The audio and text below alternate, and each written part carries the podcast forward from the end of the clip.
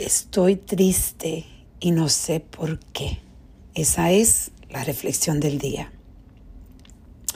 Esta conversación la he tenido dos veces hoy por dos diferentes personas. Una de ellas es mi hija. Esta mañana cuando yo iba a llevar a la escuela, estuvimos una conversación muy profunda que en realidad me doy cuenta con esa conversación de que el esfuerzo y el trabajo que yo estoy haciendo para seguir conectándome con mi hija y entendiéndola, a entendiéndola ella más, está trabajando. La conversación, ella estaba hablando de que ella tiene ansiedad y yo había compartido con ustedes en otros podcasts que yo estaba diciéndole, entonces tú decides qué quieres hacer con la ansiedad.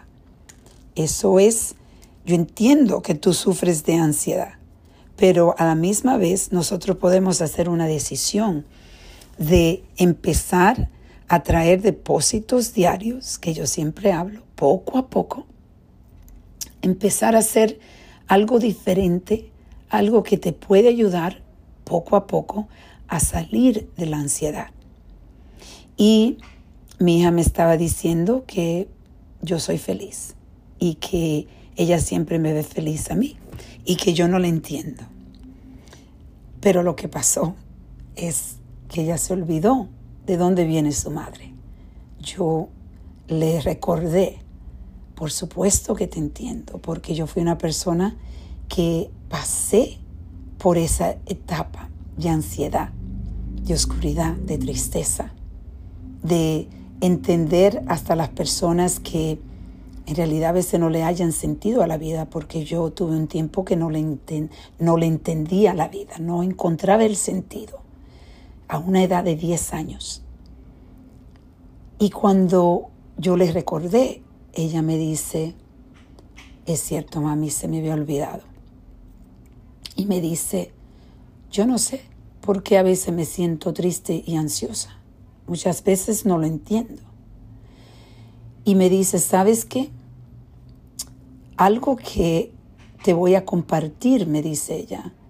Esto es algo que te va a ayudar a entender por qué yo soy como soy a veces.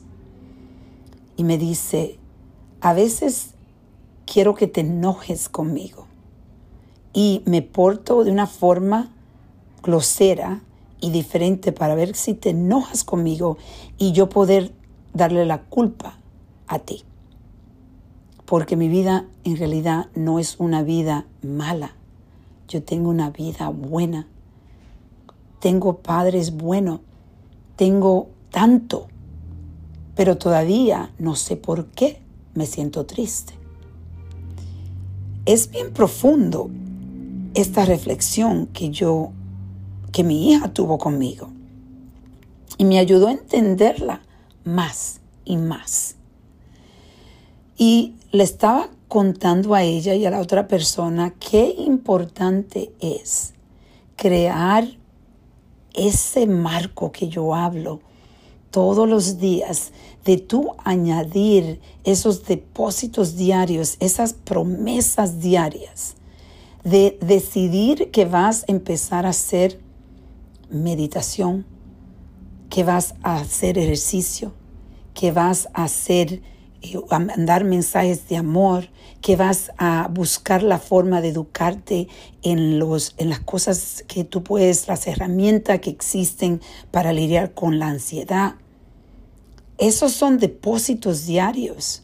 Pero si te quedas estancada solo siendo víctima de la ansiedad, pues va a seguir exactamente lo que tú estás pensando, estás hablando. Tengo ansiedad, soy ansiosa, no voy a poder lidiar con la ansiedad. Entonces crea exactamente una vida de ansiedad. Y yo le estuve dando el poder a mi hija para que entienda que ella decide ser ansiosa. Eso es una decisión diaria que ella decide o ella puede decidir ya parar Si no entiendes por qué estás triste, entonces empiezas a traer herramientas para que puedas entender el por qué y cómo cambiar. Esa es la reflexión del día. Hoy te invito a que reflexiones si tú eres una persona que se identifica con esto. Hay que tomar acción y buscar solución, no quedarse estancado en el problema.